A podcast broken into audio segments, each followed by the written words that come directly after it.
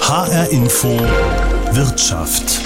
Das Rennen zwischen Donald Trump und Joe Biden ist noch nicht entschieden. Je nachdem, wer die Präsidentschaftswahl in den USA gewinnt, bestimmt den Kurs der weltgrößten Volkswirtschaft in den kommenden Jahren.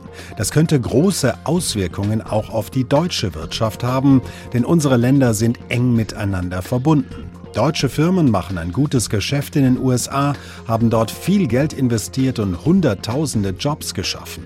Doch es gab auch insbesondere in den vergangenen Jahren viel Streit. Deshalb frage ich, wie sieht die Bilanz der vergangenen Jahre aus und worauf sollten wir uns einstellen? H-Info Wirtschaft mit Alexander Schmidt. In kein anderes Land dieser Welt verkaufen deutsche Firmen mehr Waren als in die USA. Im vergangenen Jahr lagen die Exporte bei knapp 119 Milliarden Euro. Deutsche Unternehmen gehören zu den größten Investoren in den USA, unterhalten riesige Werke, forschen und entwickeln. Die Beziehungen sind über Jahrzehnte gewachsen. Kein Wunder, dass auch hierzulande viele auf die USA und die dort anstehenden Präsidentschaftswahlen schauen. Jean Snaith von der University of Central Florida erinnert an den berühmten Satz von Bill Clinton. It's the economy, stupid, has never been more appropriate. It's nearly always the economy that drives elections. Es ist die Wirtschaft, Dummkopf. Dieser Satz war noch nie so zutreffend wie jetzt. Es ist fast immer die Wirtschaft, die die Wahlen bestimmt, sagt der amerikanische Ökonom. Das sieht auch Frank Sportolari so, Deutschlandchef des US-Logistikkonzerns UPS und Präsident der amerikanischen Handelskammer in Berlin. Von ihm wollte ich wissen, was die großen amerikanischen Unternehmen in Deutschland sich nach dem Streit der vergangenen Jahre von den Präsidentschaftswahlen erhoffen.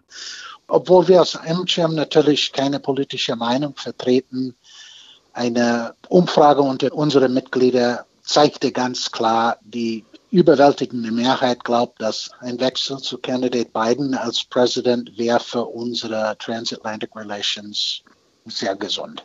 Das heißt, die Demokraten werden da bevorzugt bei den amerikanischen Unternehmen. Es heißt da häufig, die Republikaner seien protektionistischer als die Demokraten. Hieße ein Wahlsieg Bidens denn automatisch alle Handelsstreitigkeiten zwischen den USA und Europa wären gelöst oder ist es doch nicht so einfach? Es ist nicht so einfach. Präsident Trump hat äh, äh einiges gemacht und er hat ein, ein Stempel auf diese ganze Trade-Geschichte in Amerika hinterlassen, das nicht so schnell auszulöschen sein wird. Er hat natürlich mit China angefangen. Candidate Biden hat auch gesagt, dass er mit China die, die offene Fragen noch klären will. Das wird weitergehen. Man hat gewisse Tarife verhängt und wir wissen aus der Vergangenheit, es ist viel einfacher, Tarife einzuführen, als sie abzubauen. Zudem hat äh, Senator Biden oder Vice President Biden oft betont, wie er amerikanische Arbeitsplätze fördern will, indem er gewisse Maßnahmen einführt, die unseres Erachtens sehr protektionistisch sind. Und wir sind natürlich immer der Meinung, das Beste für uns alle im transatlantischen Relationship ist eine offene Handel zu haben ohne Barrieren. Sie haben es ja angesprochen, der Konflikt mit China könnte auch unter Joe Biden, wenn er denn Präsident würde, weitergehen. Könnte das Amerikaner und Europäer wieder etwas zusammenführen? Ich denke, wenn ein Präsident Biden kommt, wird er sicherlich eher versuchen, eine Koalition zu bilden mit Europa und anderen Ländern, die die Interessen teilen, um China dann klarzumachen, was die Erwartungen sind. Uh, Präsident Trump, who knows, aber ich denke, er wird weiterhin sein Mano a Mano gegen China fortsetzen. Auch unter Trumps Vorgänger Obama hatten sich die USA ja ein Stück weit von Europa wegbewegt, immer mehr abgeschottet. Wird dieser Trend der Abschottung weitergehen, auch in Zukunft? Was erwarten Sie? Wenn Präsident Trump wiedergewählt wird, ist es sicher, dass das, er, er das als eine Bestätigung seiner bisherigen Politik sieht, und das wäre es. Und da wird er vielleicht noch aggressiver rangehen, um die Dinge, die er versprochen hat, zu erreichen. Und das würde bedeuten, dass wir hier in Europa uns auf schwierige Gespräche einstellen müssten. Ich denke, und das denken unsere Mitglieder, und das ist mit der Grund, warum sie Biden präferieren. Ich würde nicht einmal sagen, dass es Democrat oder Republican ist. Man glaubt, dass ein Präsident Biden würde einiges machen, um die ausgefransten Beziehungen hier zu reparieren und eher versuchen, diese Geist der Partnerschaft äh, neues Leben einzuhauchen. Und das wollen viele Leute sehr, dass wir Dinge gemeinsam einpacken und versuchen, als transatlantische Bundes die Lösungen zu finden also gemeinsam wieder einen Dialog aufzunehmen. Trotz des Dauerstreits in den vergangenen Jahren sind der deutsch-amerikanische Handel und die Wirtschaftsbeziehungen alles in allem ja stabil geblieben. Wie erklären Sie sich das, dass es doch eigentlich ganz gut gelaufen ist? Es ist eigentlich ganz einfach geklärt. Man muss Washington zur Seite legen, Twitter abschalten und dann einfach dahin gehen, wo Arbeits Plätze kreiert werden, wo die meisten Leute ja leben, wenn man mit den Governors redet. Und das tun wir sehr oft als MGM. Da hört man eine ganz andere Geschichte. Auch Governors in, in States, die als ultrakonservativ gelten, wollen Investment aus Deutschland oder wollen, dass ihre Firma nach Europa und nach Deutschland kommen und hier investieren. Also das lebt nach wie vor. Es ist natürlich in gewisser Hinsicht doch ein bisschen schwieriger, aber es ist wirklich so, dass die deutsche Geschäftsleute und die amerikanische Geschäftsleute ununterbrochene Interesse haben, Business zu machen. Gott sei Dank, weil das hat auch diese schwierige vier Jahre überdauert.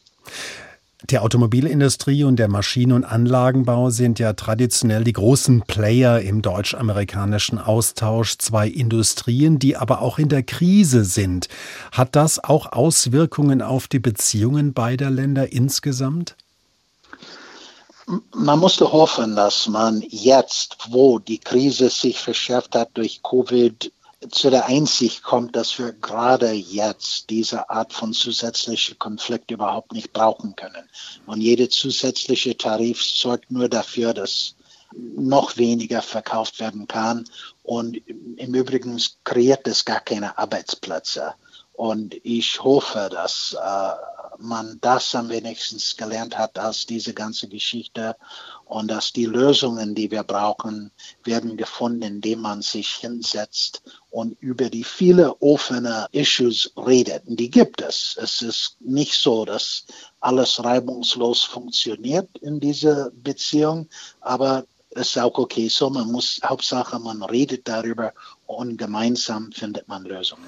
Glauben Sie, dass wir in den kommenden Jahren wieder die Chance haben auf ein gutes partnerschaftliches Verhältnis oder ist doch zu viel Schaden angerichtet worden in den vergangenen Jahren?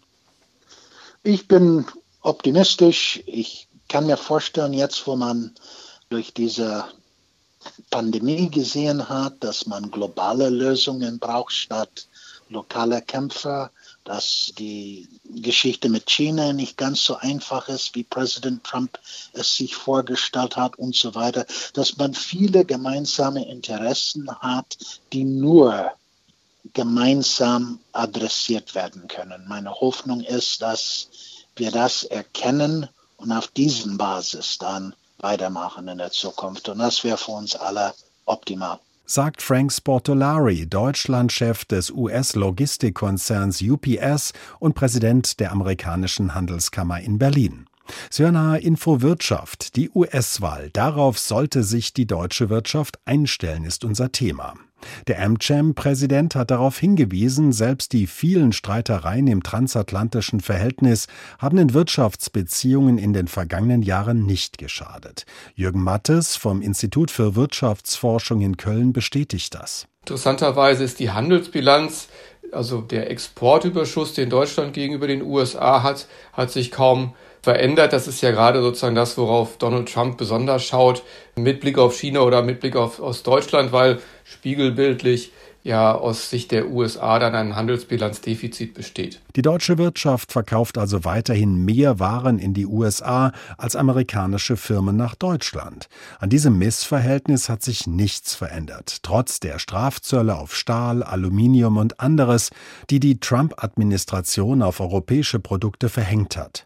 Haben das die Firmen hierzulande denn zu spüren bekommen? Also das hängt natürlich ganz entscheidend davon ab, ob die Unternehmen tatsächlich von den Strafzöllen bedroht waren. Im Stahl- und Aluminiumbereich ist das natürlich der Fall. Darüber hinaus haben wir ja auch noch Strafzölle gegen einzelne Produkte gehabt, die vor kurzem in Kraft getreten sind, wegen Airbus-Subventionen. Und da gibt es auch einzelne, die tatsächlich betroffen sind. Aber letztlich ist die Produktpalette, die tatsächlich mit Strafzöllen belegt ist, als Anteil an der ganzen Exportpalette doch vergleichsweise gering, sodass die gesamtwirtschaftlichen Auswirkungen insgesamt doch sehr überschaubar geblieben sind. Sagt der Kölner Wirtschaftsforscher. Professor Oliver Holtemöller, Leiter der Abteilung Makroökonomik am Leibniz-Institut für Wirtschaftsforschung Halle, sieht die Auswirkungen der US-Strafzölle woanders. Der größte Effekt ist erstmal nicht auf das Volumen des Handels, ähm, sondern auf die Preise, die die Konsumenten dann am Ende zahlen müssen. Sie sehen das bei einigen Gütergruppen, die die Vereinigten Staaten mit Zöllen belegt haben. Prominentes Beispiel waren ja Waschmaschinen, ähm, aber es gibt auch noch andere Güter. Wenn es also Zölle gibt oder Beeinträchtigungen des internationalen Handels, dann spüren das die Verbraucher als erstes und ähm, die haben dann die höheren Preise zu bezahlen und ähm, werden dadurch eben auch in ihrer Nachfrage beeinträchtigt. Und über diese Kette spürt man das dann sicherlich auch an den Volumina. Aber das dauert dann immer ein bisschen, bis man das in den Zahlen sieht. Erreicht hat die Trump-Administration wenig mit der extra Besteuerung von europäischen bzw. deutschen Waren, sagen die Ökonomen. Anders sieht es beim Thema Investitionen aus, also der Frage, wie viel Geld deutsche Firmen in den USA in ihre Werke oder Niederlassungen gesteckt haben. Die Zahlen sind spürbar nach oben gegangen. Das erklärte Ziel der Regierung Trump war ja, Arbeitsplätze in den USA zurückzuholen holen bzw. neue dort zu schaffen? Ich glaube, da gibt es eine ganze Reihe von Gründen. Natürlich sind die USA ein hochattraktiver Investitionsstandort für, für Unternehmen. Wir haben dort also zum einen eine innovationsfreundliche Kultur als in vielen anderen Ländern. Wir haben gute Rahmenbedingungen für die Unternehmen, auch wenn die sich in den letzten Jahren, insbesondere was die Gewinnung internationaler Fachkräfte betrifft, verschlechtert haben. Und wir haben natürlich einen großen Absatzmarkt auch in den USA. Also aus Sicht der einzelnen Unternehmen spricht schon einiges dafür, die Produktion auch an Standorte zu verlagern, wo dann die Kunden für die Produkte sind. Sagt Oliver Holtemöller. Ist es der attraktive, riesige Markt, auf dem deutsche Firmen inzwischen mit vielen eigenen Werken und hunderttausenden Arbeitsplätzen vertreten sind? Oder war es vielleicht doch der politische Druck der US-Regierung, dem die deutschen Firmen gefolgt sind? Jürgen Mattes vom arbeitgebernahen IW in Köln. Das könnte daran liegen, aber das ist erstmal nur eine plausible Vermutung, dass die Drohung von ähm, der Trump-Administration, Strafzölle zu erheben und die Unsicherheit, die mit immer wiederkehrenden Drohungen verbunden ist, die Unternehmen dazu bewogen hat, stärker in den USA zu investieren. Wir wissen beispielsweise von Ankündigungen der deutschen Autobauer, mehr in den USA zu investieren, im Vorfeld von Gesprächen mit der US-Administration, als es gerade darum ging, die Autobauer anzuhören und von daher gibt es da gewisse anekdotische Evidenz, wie wir sagen. Aber darüber hinaus könnte es auch die Steuerreform von Donald Trump gewesen sein, die ja die Unternehmenssteuern deutlich zurückgeführt hat und von daher die Attraktivität des US-Standorts erhöht hat. Außerdem war das Wachstum ganz ansehnlich in den USA. Jetzt im vielleicht letzten Amtsjahr Donald Trumps ist wegen der Corona-Pandemie eine völlig neue Situation da, auch in den USA. Wie sind dort die Perspektiven für deutsche Firmen? Also wir sehen gegenwärtig, dass äh, die USA sich noch einigermaßen halten und von daher die äh, insgesamt Exportperspektiven nicht ganz so, ganz so trübe sind. Allerdings hat sich China sozusagen jetzt noch deutlich stärker erholt, sodass im Moment der Blick vieler deutscher Exportunternehmen, soweit sie ähm, weltweit exportieren, doch eher nach China geht. Sagt Ökonom Jürgen Mattes vom Institut für Wirtschaftsforschung. An China führt derzeit also kein Weg vorbei. Das Land ist die Lokomotive der Weltwirtschaft.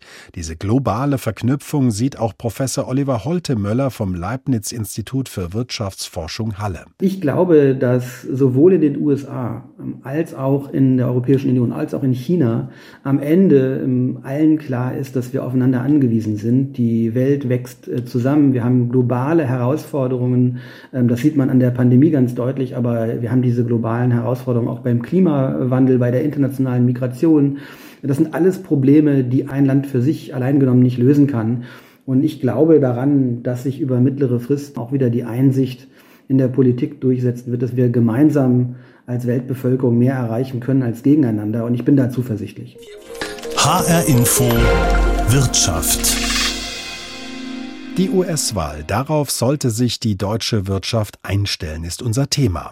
Handelsstreit und Strafzölle sind nicht nur eine Drohkulisse für Regierungen anderer Länder oder ausländische Großkonzerne, sie kommen auch bei den kleinen Händlern und den Verbrauchern an.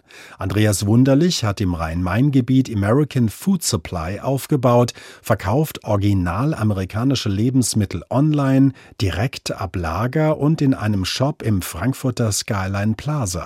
Haben sich die US-Strafzölle und Gegenzölle für ihn bemerkbar gemacht?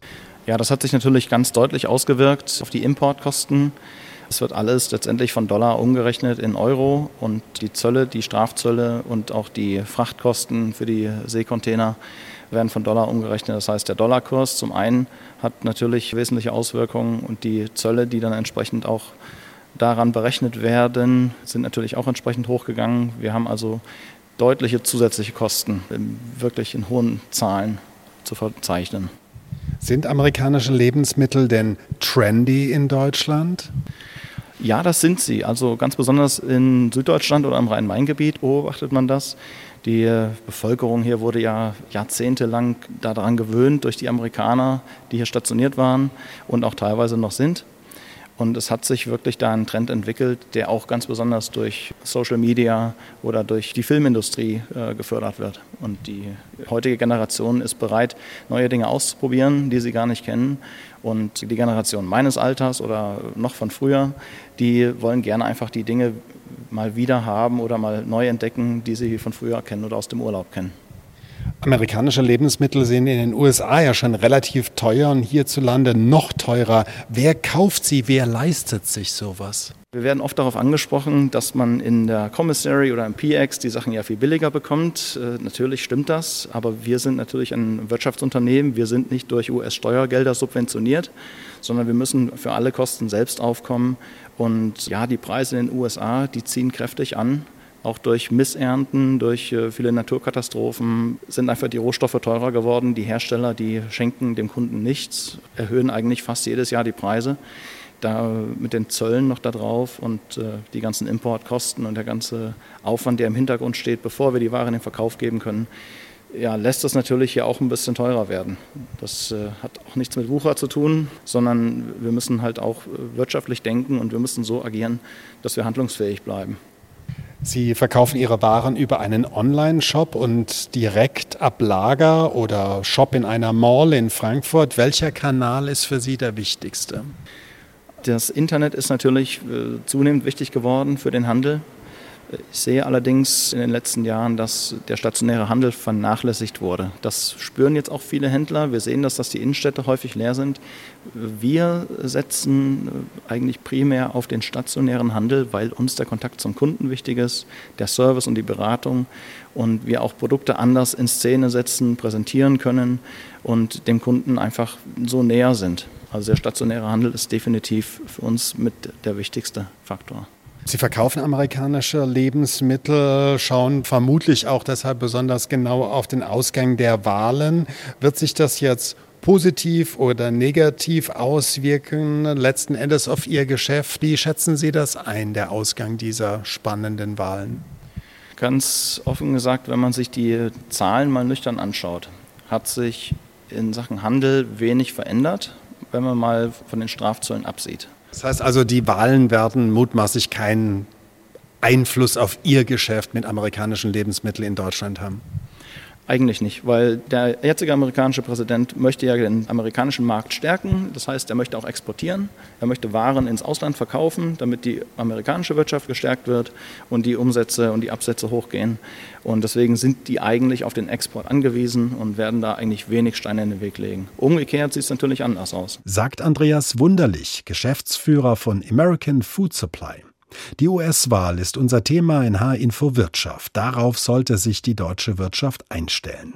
Mit Donald Trump und Joe Biden stehen sich zwei Politiker mit ganz unterschiedlichen Konzepten gegenüber. Was unterscheidet sie am meisten, habe ich Carsten Pschesky, den Europachefvolkswirt der ING Bank, gefragt. Was Trump und Biden am meisten unterscheidet, ist, dass unter Biden es wahrscheinlich mehr Umverteilung geben wird in den USA. Trump hingegen wird eine extrem unternehmerfreundliche Politik fahren, die, die weiterhin eher den Arbeitgebern und den Großunternehmen zugutekommt.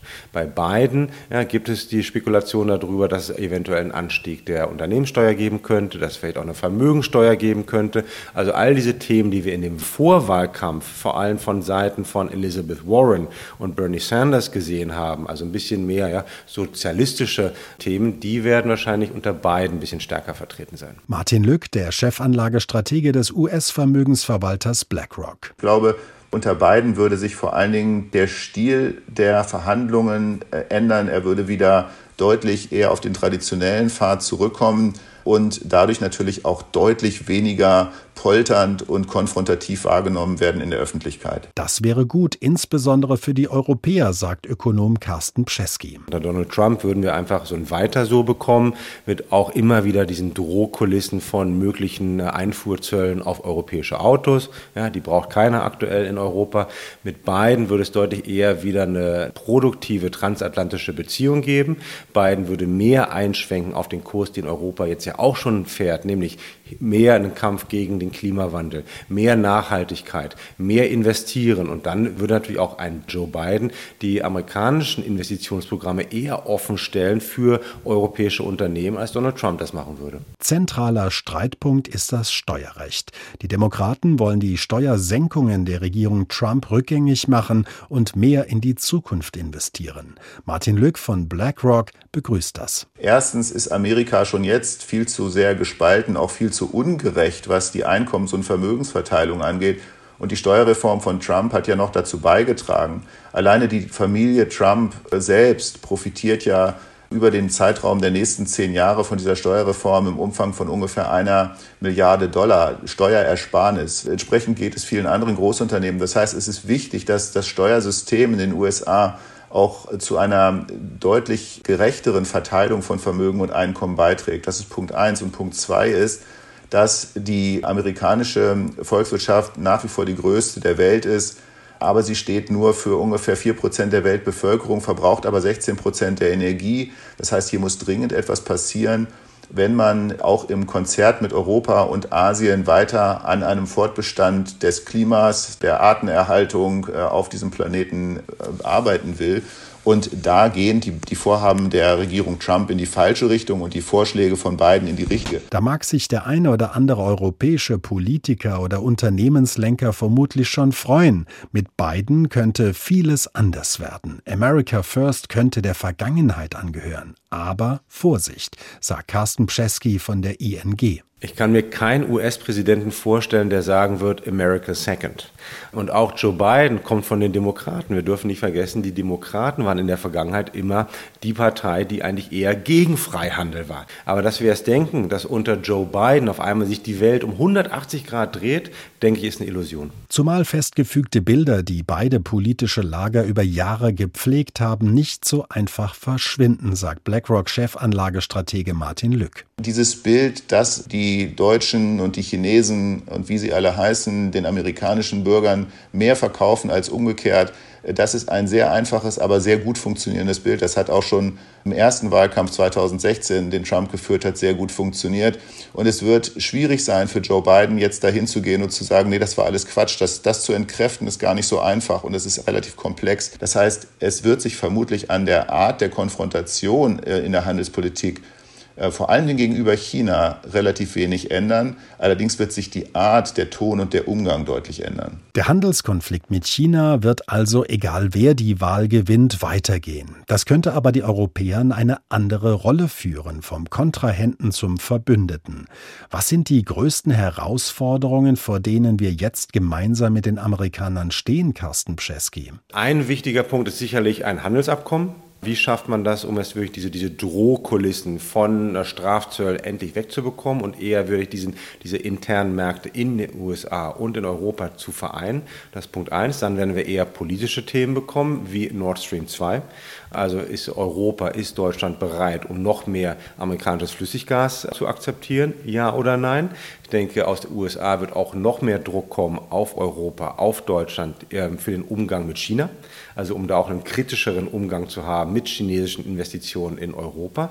Und der letzte Punkt wird doch auch Sicherheitspolitik sein. Das sind alles Themen, die sich, egal unter welchem Präsidenten, fortsetzen werden. Martin Lück mit einem weiteren symbolgeladenen Thema. Zum Beispiel wurde ja oft thematisiert, dass Europa höhere Zölle auf Autos und Autoteile erhebt als umgekehrt. Das war ja der Ursprung auch für diese, für diese Zölle, die dann eingeführt wurden. Jedenfalls hat Trump es so verkauft.